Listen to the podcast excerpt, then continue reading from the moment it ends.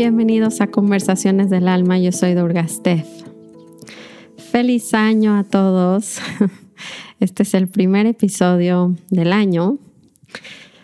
Ah, me siento muy honrada de poder seguir compartiendo con ustedes y grabando. Quien no me sigue en Instagram, sígame, por favor. Justo ahí les dejé, pues les prometí que les iba a contestar sus preguntas en este primer podcast del año. Tengo varias por aquí. También les voy a hacer un live eh, desde mi Instagram con algunas que no me den tiempo de contestarles hoy. Y se viene algo muy interesante. Entonces, como algunos de ustedes saben, tengo una comunidad en línea. Eh, se pueden meter de todos lados del mundo. De hecho, tenemos gente hasta Australia, en Europa, de todos lados. La idea es tener un grupo de personas, una familia que me acompaña en mi proceso espiritual. Entonces tenemos meditaciones al mes, todo, todo está relacionado a un tema. Entonces, por ejemplo, en enero es un tema de regresar hacia adentro, conectarnos con nuestro corazón para saber cómo darle más propósito a lo que hagamos en, nuestra, en nuestro año, nuestro día, nuestro momento.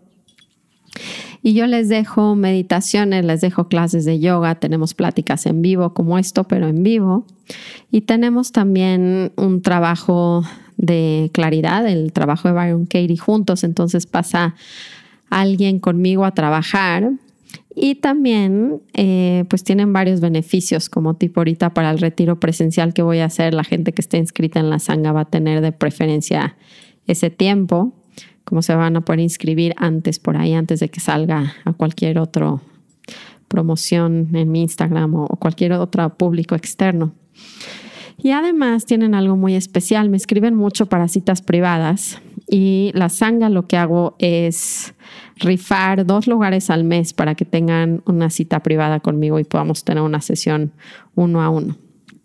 Así que si les interesa este espacio, estoy abriendo inscripciones nuevamente ahorita en enero.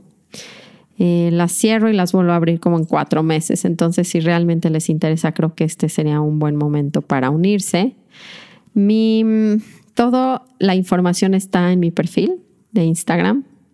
Entonces, eh, chequenlo por ahí o mándenme un mensaje, por favor. Em, eso es una noticia. La otra noticia sea el curso que voy a abrir en febrero. Ya, yo creo que abro inscripciones en esta semana que ustedes estén escuchando este podcast, así que chequenlo. Y por último es ese retiro que también me han estado mandando em, digamos que para que les reserve, ese va a abrir al público, a la sanga este viernes y al público completo hasta el siguiente, por ahí de mitades de enero. Así que estén al pendiente de eso. Ahora sí, vamos a empezar a contestar estas preguntas muy interesantes que me hicieron para iniciar el año. Pero antes, como siempre, vamos a tomar nuestras tres respiraciones juntos. Vamos a inhalar profundo. Exhalo. Inhalo. Exhalo. Última vez, inhalo. Exhalo. Bueno, primero que nada, gracias por dejarme sus preguntas, por participar conmigo. A ver, les voy a leer la primera. Dice, eh, ¿Qué te funciona para que sea fácil exponerte y abrirte al público sin tener miedo al juicio?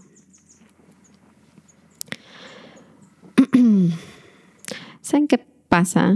Creo que mm, em, cuando empezamos a meditar y empezamos a entender verdaderamente quiénes somos y tocamos ese espacio como un poco más profundo, nos damos cuenta que nuestras personalidades son personalidades. O sea, esto lo hemos estado hablando mucho en, los otros podcasts.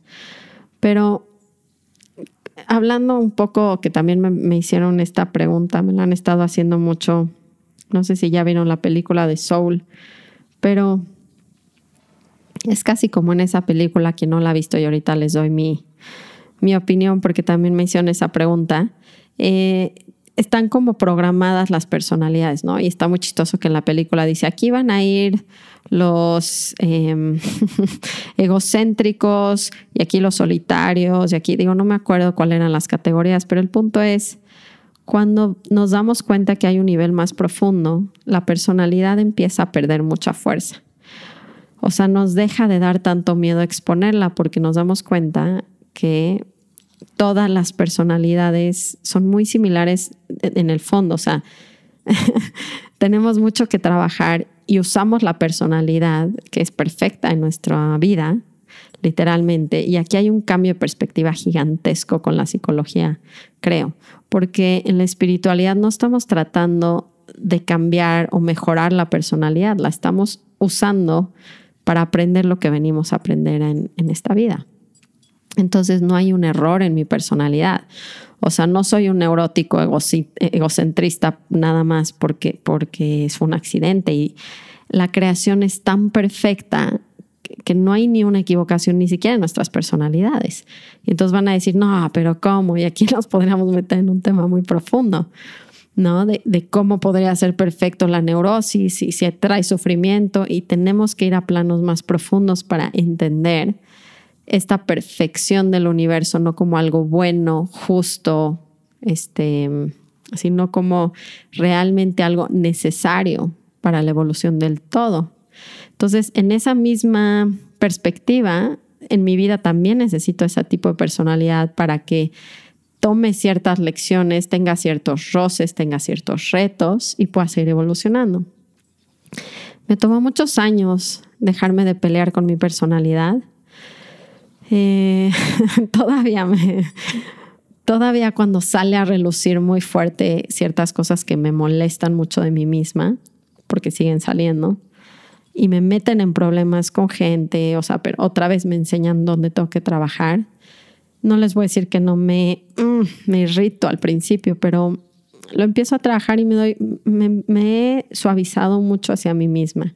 Y esto me hace suavizarme ante la gente. O sea, veo las diferentes personalidades fuera y, y, de verdad les veo como, me acuerdo un día que le pregunté a Ramdas esto, le dije, jole, o sea, esta enseñanza de ama a todos, pues está increíble, pero pues la verdad es que no amo a todos para ni cerquita. y me dijo, ve a la gente como formas de arte. Y esto ya se los he platicado, pero era una manera de Ramdas de entrar en este no juicio y más bien apreciación ante nuestras personalidades. Y lo que hacía era hablar mucho como si fuera un bosque. Entonces dice, cuando vas al bosque, vas caminando y hay árboles chicos, hay árboles grandes, hay, hay este troncos doblados, hay, no sé, flores, hay este, árboles frutales, no sé, ¿no? O sea, vemos la variedad y apreciamos el paisaje. No estamos diciendo, ese árbol seco que está enfrente de mí debería de estar completamente abundante y con frutos. O no vemos el arbusto chiquito y decimos, ese árbol debería ser un pino. O sea, su tronco es muy chiquito, ¿no? Entonces, eh, realmente creo, me decía, ve a la gente como si fueran la naturaleza, como si fueran árboles. O sea, ¿por qué no podemos apreciar ese árbol chiquito, seco, que está, está más oscuro y está metido ahí abajo del otro árbol? y es una manera que nos podemos relajar mucho de las personalidades y dejar de juzgar tan fuerte el esto debería ser así y esto debería ser así. Y es más bien como apreciar la totalidad y cómo cada cosa esté en su lugar para que haya una evolución completa. Entonces, eh, me parece esto un punto muy importante. Mm, creo que al estudiar tanto esto y al, y al tratar de vivirlo, me quita tanto miedo, por eso me expongo tanto, porque además sé, sé perfectamente bien que mis juicios les suceden a ustedes también. Y como que mi papel no es tanto enseñarme como un ego exitoso, sino más bien como recordarnos que todos somos almas. Entonces, si no puedo hablar de mi ego, no me puedo ir al alma. O sea, si estoy defendiendo a mi ego, tratando de poner a mi ego de cierta manera, no, no les voy a ayudar a, a identificarnos entre todos como las almas que somos. Entonces, no me da miedo exponerme, no, porque es exponernos. De hecho, nos ayuda a exponernos para poder ir más profundo. Eso creo que por ahí va esa pregunta. Espero que se las haya contestado bien. Em, a ver, viene la que sigue. ¿Cuál es la mejor manera para aconsejar a alguien que la está pasando mal? Justo ahora en la sanga hubo varias personas que dijeron, híjole, o sea, es enero y viene todo como, como que tenemos esta expectativa de que deberíamos estar bien, pero estoy desconectado.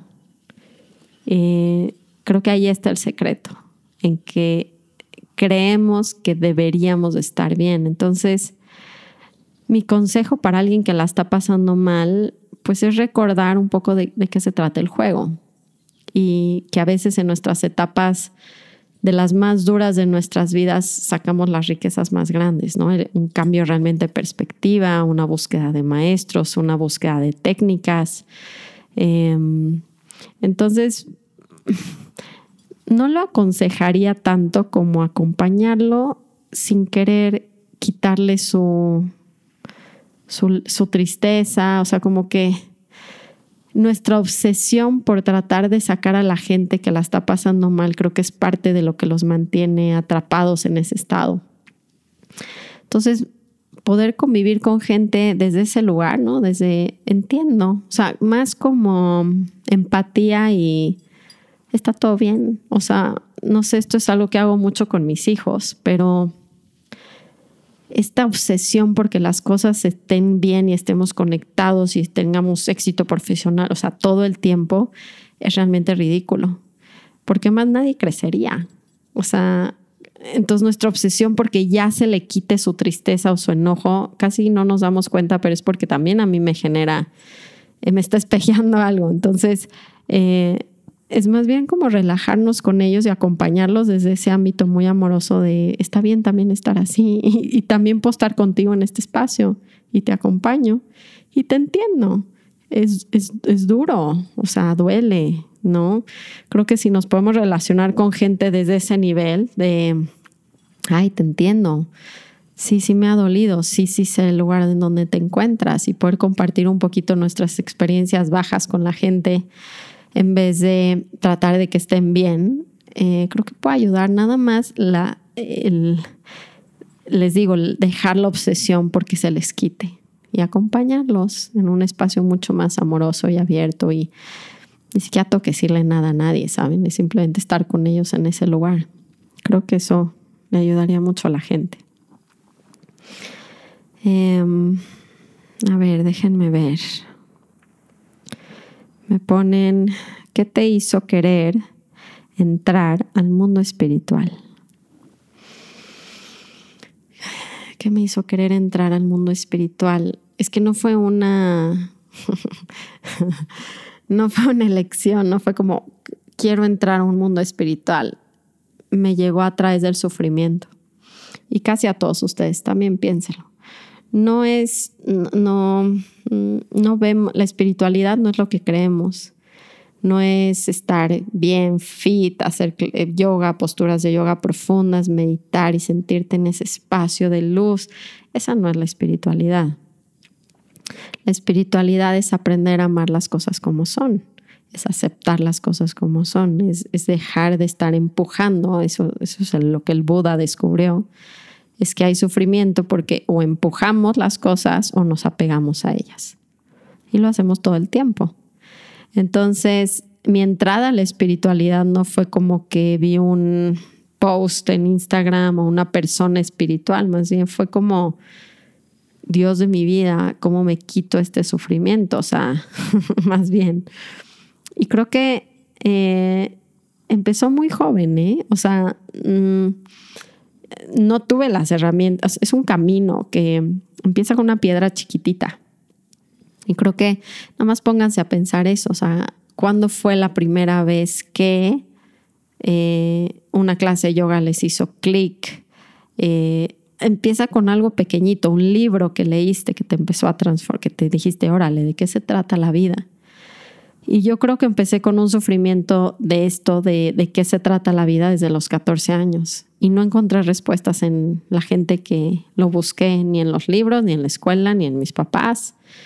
Y fue muy frustrante y fue como, híjole, como que esto no puede ser tan plano como, como hay momentos altos y bajos, disfruta los altos y suelta los bajos. O sea, es como, mm, necesito una respuesta más profunda. Mm, y creo que empecé a sufrir mucho y gran parte de eso fue que tomaba mucho alcohol de adolescente. Eh, sí, estaba bastante perdida y me tardé mucho tiempo como en poder encontrar herramientas más profundas.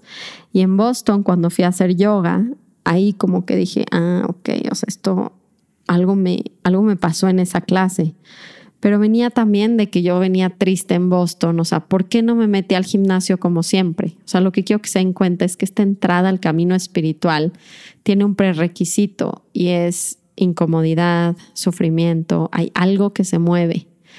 Em, y yo estaba triste en Boston, imagínense, estaba en una de las mejores universidades del mundo con mi esposo recién casada y estaba sufriendo porque hacía frío, o sea, cualquier cosa, o sea, ni siquiera necesitas un pretexto muy grande para sufrir.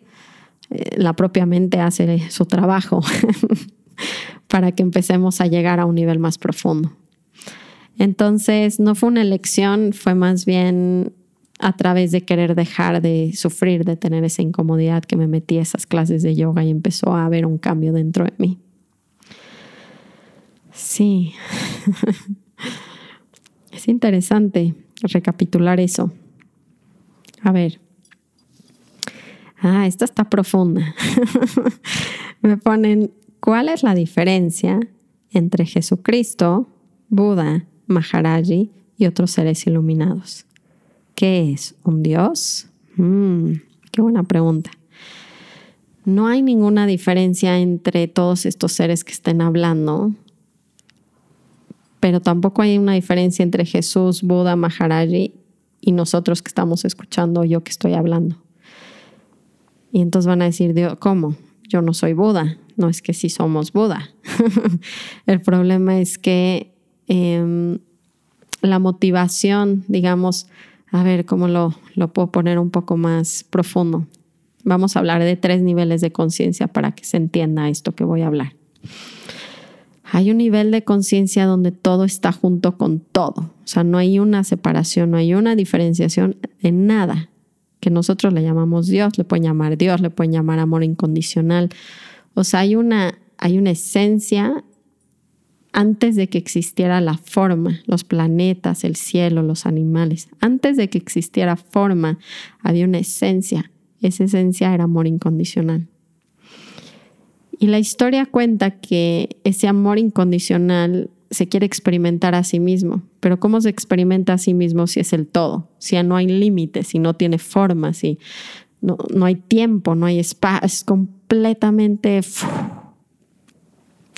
Entonces no se puede experimentar a sí mismo si está todo unido. Entonces para experimentarse a sí mismo se crean formas.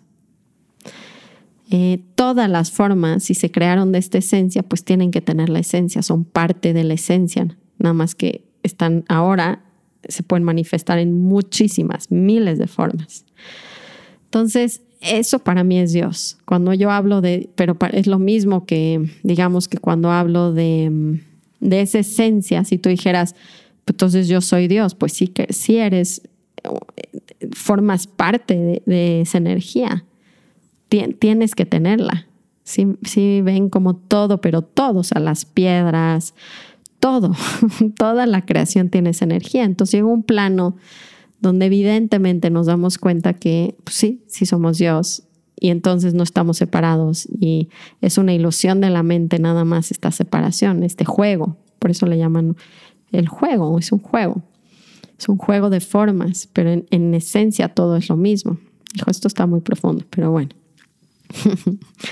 Ahora, en el segundo nivel, digámoslo, cuando se crean estas formas, ese cachito de amor incondicional que está dentro de esto es lo que Ramdas le llamaba el alma individual. Y el alma individual, digamos que lo que le sucede es que se empieza a identificar más con su cuerpo y su personalidad que le tocó que con Dios, que con el amor incondicional. Y entonces surge este ego, pero el ego, que está perfecto, que ese es el plano más superficial donde nuestra personalidad es muy real, nuestro cuerpo está completamente separado de otras cosas, es real, es muy real. Pero entiéndanme que el alma quiere usar al cuerpo para venir a aprender ciertas cosas, para venirse a acordar que sea el amor. Entonces, seres como Jesús y Maharaji son, mm, a ver si lo voy a poder poner todo junto. Vamos a hablar cada uno por sus cosas. Maharaji era un santo muy, muy especial, quien podía estar en esos tres niveles al mismo tiempo. Se sentía Dios, se, sentía alma y también estaba en su cuerpo y en su personalidad, pero podía estar en los tres niveles al mismo tiempo. Eso es algo muy poderoso porque cuando nos conocemos a gente así, lo que hacen es espejearnos niveles que nosotros ni siquiera, ni siquiera los tenemos conscientes. Entonces es muy especial conocerlos. Y hay muy pocos de estos santos. Jesús es lo mismo. Digo, esto yo no he estudiado a Jesús a la profundidad, pero mi gurú hablaba como Jesús, como nunca murió. O sea, gran parte de esa historia que les conté en el podcast pasado, que decía, mediten como Jesús, Jesús se perdía en el amor, creo que agregó en esa, en esa plática, Jesús nunca murió. Ustedes no lo entienden. Cuando lo clavaron a la cruz sintió amor, no dolor. Ese tiene que tener un estado de conciencia altísimo para, para ver amor en el sufrimiento. O sea, como decir, esta gente no tiene idea de lo que está haciendo, es pura confusión, hay, hay pura compasión de parte de un ser de ese nivel donde se dan cuenta que las demás personas no sienten los tres niveles y hay mucha compasión por, por esa confusión. Entonces, esos son seres eh, que se pueden considerar como Dios, claro, pero nosotros también. O sea, el punto es que nosotros no, no nos damos cuenta, pero tenemos la misma potencial que el Buda. Nada más no sé si tenemos la misma motivación para encontrar ese regreso a casa, ese regreso al amor. Y hay una frase en India que es muy importante que dice, Dios, el gurú y mi ser son uno y no están separados. Entonces todo es lo mismo. cuando, cuando estamos en ese punto nos damos cuenta que, que todo es lo mismo y que nosotros somos Dios y que nosotros somos Jesús y que nosotros somos, somos todo. Entonces Dios, gurú y el self, el, ser real, es uno mismo. Hay otra historia que les voy a contar en el Ramayana, que es este libro hindú, el cual tiene muchísima, es un instructivo para el despertar casi casi. Es increíble estos libros, se los recomiendo mucho, estas historias traen muchas enseñanzas. En, uno, en, una, en una escena, ¿no? Está Hanuman que es un, que he estado hablando de él en mis podcasts, es un chango que sirve a Dios, sirve a Rama, a un príncipe. Y en, en, una de esas justamente conversaciones entre Rama, que simboliza a Dios, con el servidor de Dios, que es Hanuman, le dice, le dice, Hanuman, ¿quién eres? Y entonces Hanuman le contesta, Rama, cuando no sé quién soy, te sirvo. Pero cuando sé quién soy, tú y yo somos uno mismo. Va un poco por ahí. Cuando no sabemos quiénes somos, jugamos estos papeles donde yo soy una mamá de 37 años, con tres hijos y soy maestra y juego. Pero cuando realmente me identifico con mi ser, cuando de verdad sé quién soy, yo sé que yo, Hanuman y Dios no estamos separados. Y es una realización, no es un concepto. Entonces, bueno, estuvo un poco profunda su pregunta. Espero que no haya estado muy volada la contestación. A ver, me ponen cómo tu matrimonio ha impulsado tu propio crecimiento o no.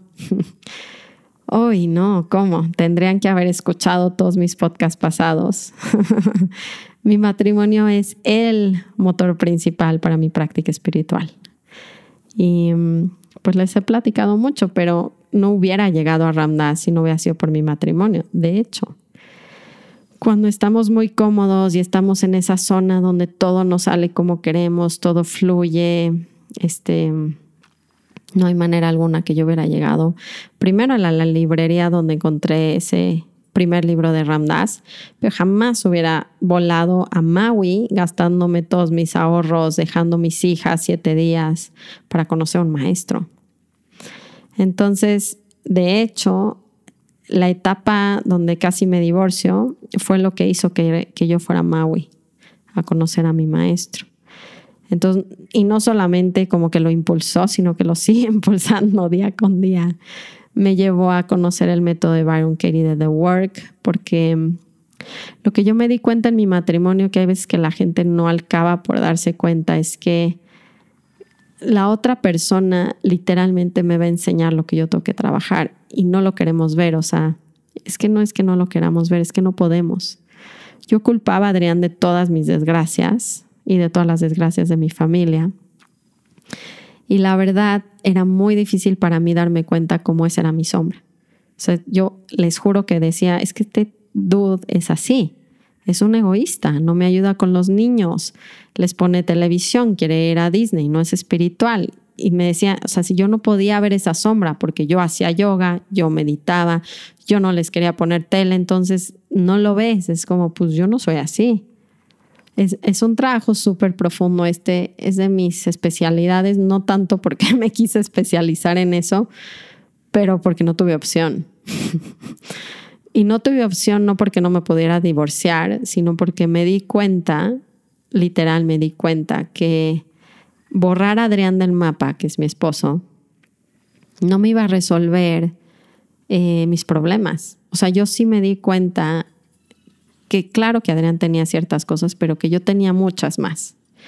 Y me dio muchísimo miedo quedarme yo con mi, con mi porquería, literalmente. O sea, como que de repente tienes un glimpse, así un vistazo, porque yo ya meditaba, ya, ya tenía una práctica nomás, no, la que no las herramientas que te cuento hoy en día, pero tenía cierta conciencia y esa conciencia me ayudó a darme cuenta que la que tenía el problema era yo.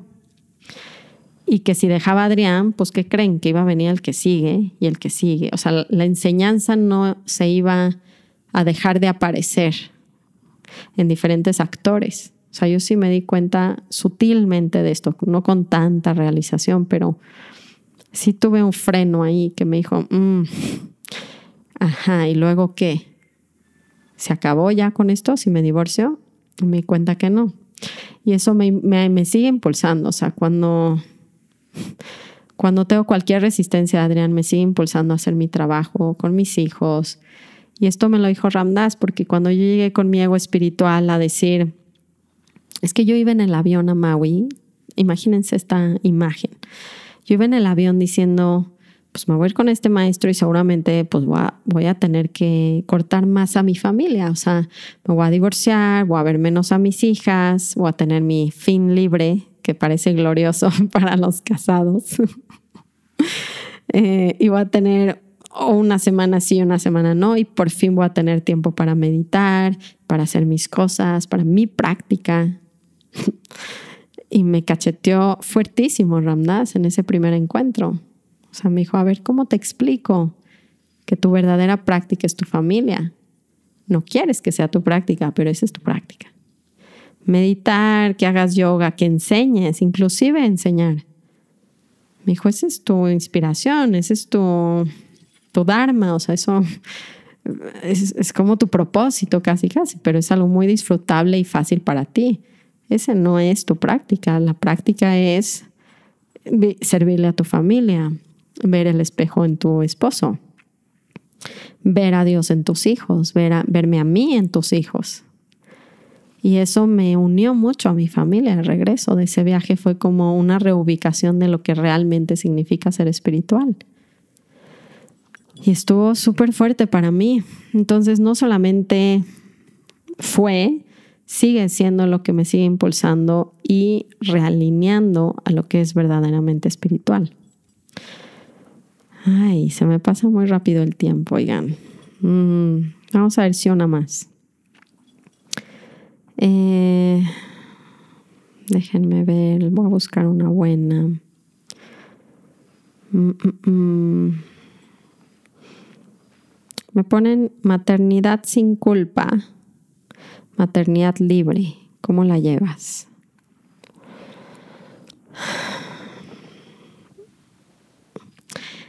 Es que tienen que entender algo. Una vez que tengo herramientas, que tengo las herramientas como es el trabajo de Byron Katie, eh, lo que hago es tratar todo el tiempo de vivir en mi corazón, porque esa es la instrucción de Ramdas. Ese es ser el Buda. ahí está el Buda, ahí está ese potencial donde cómo puedo vivir desde esa aceptación a lo que venga en mi vida. Y cuando algo me irrita, en especial, que es muy fuerte, porque este ha sido uno de mis temas principales que vengo a aprender en esta vida, es esa culpa, esa expectativa fuertísima que tengo de quién soy, ¿no? Y qué tipo de mamá soy. Y es uno de mis trabajos tan grandes porque justamente hablando de cómo los, las personas me, me ayudan a ser mis espejos, mi mamá tenía una pésima relación con mi mamá porque pues tengo una pésima relación hacia mí misma en cuestión a mi maternidad. Y entonces no, no es de que no lleve culpa, sino que me di cuenta de esto con la mala relación que tenía con mi mamá. Y fue hasta que empecé a trabajar con el trabajo de Byron Katie con claridad, que es el que es un trabajo que yo uso para todo tipo de relaciones, que es el curso que voy a dar en febrero. Eh, me di cuenta eh, pues que me hago pomada en relación a la culpa esta de la maternidad. Y este tema creo que es de los, hasta se merecería un podcast porque creo que es algo muy repetitivo de todas las mamás que conozco casi ninguna se siente como llena, o sea, decía, ay, soy la mejor mamá, casi nadie. Entonces, eh, en mi caso, mi mamá me lo enseñaba, pero en otros casos sus esposos se lo enseñan. El punto es, necesito un maestro, que yo le llamo enemigo, que me está molestando, diciéndome qué mala mamá soy. y es porque yo no puedo ver mi propia voz. Y esta es la última historia que les cuento de esto, pero cuando estaba yo, me fui al retiro a Maui, em, me fui con muchísima culpa, pero muchísima, porque yo tenía una hija de un año y la otra como de tres y medio, cuatro, y me fui con mucha culpa. Y la realidad es que me tenía que tener un maestro, que yo le llamo enemigo, para mostrarme esta este maltrato que yo me estaba haciendo, esta culpa que tenía de mamá. Y entonces tenía una muy mala relación con mi mamá y mi mamá en ese retiro me empezó a, recordar, ¿no? A, decirme, eres pésima mamá y vele y dile a Bambás. Y creo que esta historia ya se las conté. Pero fue muy fuerte para mí darme cuenta en ese momento lo mucho que me lastimaba yo como mamá. Entonces, no, no vivo una maternidad sin culpa, más bien cuestiono cada uno de mis pensamientos que me generan culpa porque hasta que no los cuestione voy a tener que seguir viviendo mucha agresión, sea de mi mamá o de Adrián o de mi suegra o de alguien que me enseñe el tipo de maltrato que estoy viviendo hacia mí misma. Entonces creo que es muy normal tener culpa. Es de nuestras cosas principales. Como parte de la maternidad es esa culpa que nos da. Y parte es nada más darnos cuenta qué maltrato nos hacemos y cómo literalmente siempre hacemos nuestro mejor esfuerzo. Entonces no lo racionalizo, hago el trabajo de Byron Katie y lo veo, veo como si yo sola digo, estoy, me siento culpable porque no soy buena mamá, quiero ver dónde sí soy buena mamá, con ejemplos específicos y empezar a a, balancear un poquito esos pensamientos, ¿saben? Y darme cuenta que no son tan ciertos, más bien no son nada ciertos. Bueno, pues creo que ya contesté varias preguntas. Me faltaron, hay muchas muy interesantes. Me voy a conectar con ustedes eh, por Instagram Live. Les voy a acabar por contestar algunas de estas. Hay una buena idea de la película de Soul, se las contesto por mi Instagram. Y mándenme qué temas les gustaría, eso siempre ayuda. Este se me pasó muy rápido. sí, está bueno las preguntas. Em, nada, feliz año. Vamos a, quitarnos las expectativas y en vez de iniciar con estos, ahora sí debería de tener el cuerpo perfecto y la expectativa de Vamos a, a darnos más espacio para conectarnos, para escuchar, para obtener más, menos preferencia, ¿saben? Ah, ya tengo que estar bien y es enero y ya el COVID está evolucionando o no, porque quién sabe. Y rendirnos mucho más al, momento. Eh, que sea un muy buen momento, un buen ahora y que lo tomemos desde el aprendizaje. O sea, no podemos escoger las actividades porque ni siquiera sé que me va a hacer crecer más, ¿saben? Y ayer me preguntaban en la sanga que cómo ponen como sus deseos, dónde queda esa parte de, pues yo quiero vivir, porque me, justo me decían, ay Durga, yo quiero tu vista. Digo, no sé si hayan visto dónde vivo, pero eh, me acabo de mudar a Valle hace un año antes de la pandemia. Me dicen, pues sí, yo quiero la naturaleza y yo vivo en una ciudad y me, me identifiqué mucho. Y me dicen, ¿dónde, ¿dónde pones esos deseos, esos propósitos? y les digo, los, los pongo, ¿no? Le puedes ir a, mi gurú o a Dios o al universo. Llévame cerca de la naturaleza. Sí, sí es una intención, sí quiero estar más cerca de la naturaleza, pero hay mucha gratitud y un entendimiento profundo de que si estoy en la ciudad es el mejor lugar donde tengo que estar para evolucionar. O sea, no hay una equivocación con la realidad, hay un amor y una gratitud a, donde me encuentro porque sé que aunque mi mente no entiende que este es el mejor lugar para mí para evolucionar, es. ¿Cómo saben que es? Ahí están.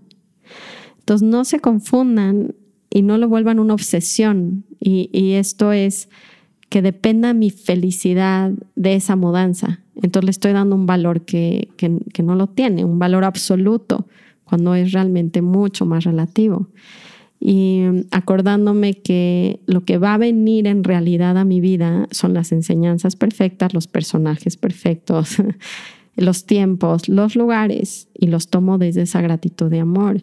Y aún así pido, o sea, gracias, ¿no? déjame tomar las enseñanzas este año y yo me encantaría estar cerca del mar, me encantaría estar cerca de la naturaleza, pero te honro universo, y lo que me pongas va a venir con completa gratitud y amor. Eso es lo que yo hago con mis deseos y propósitos.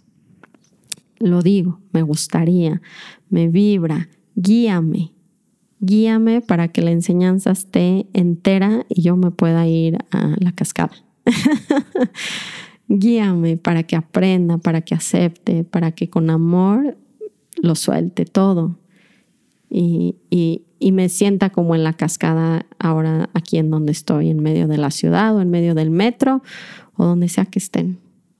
Mi punto más grande es iniciar desde ese amor, desde esa entrega, desde esa gratitud y visualizar un poco sí lo que queremos, pero sobre todo en la profundidad del aprendizaje que nos espera este año como guerreros de luz. Los adoro, de verdad, no saben lo que significa para mí tener este espacio. Em, chequen los nuevos eventos, únanse a la sanga, a esta comunidad y mm, estamos conectados. Los quiero mucho, feliz año. Namaste.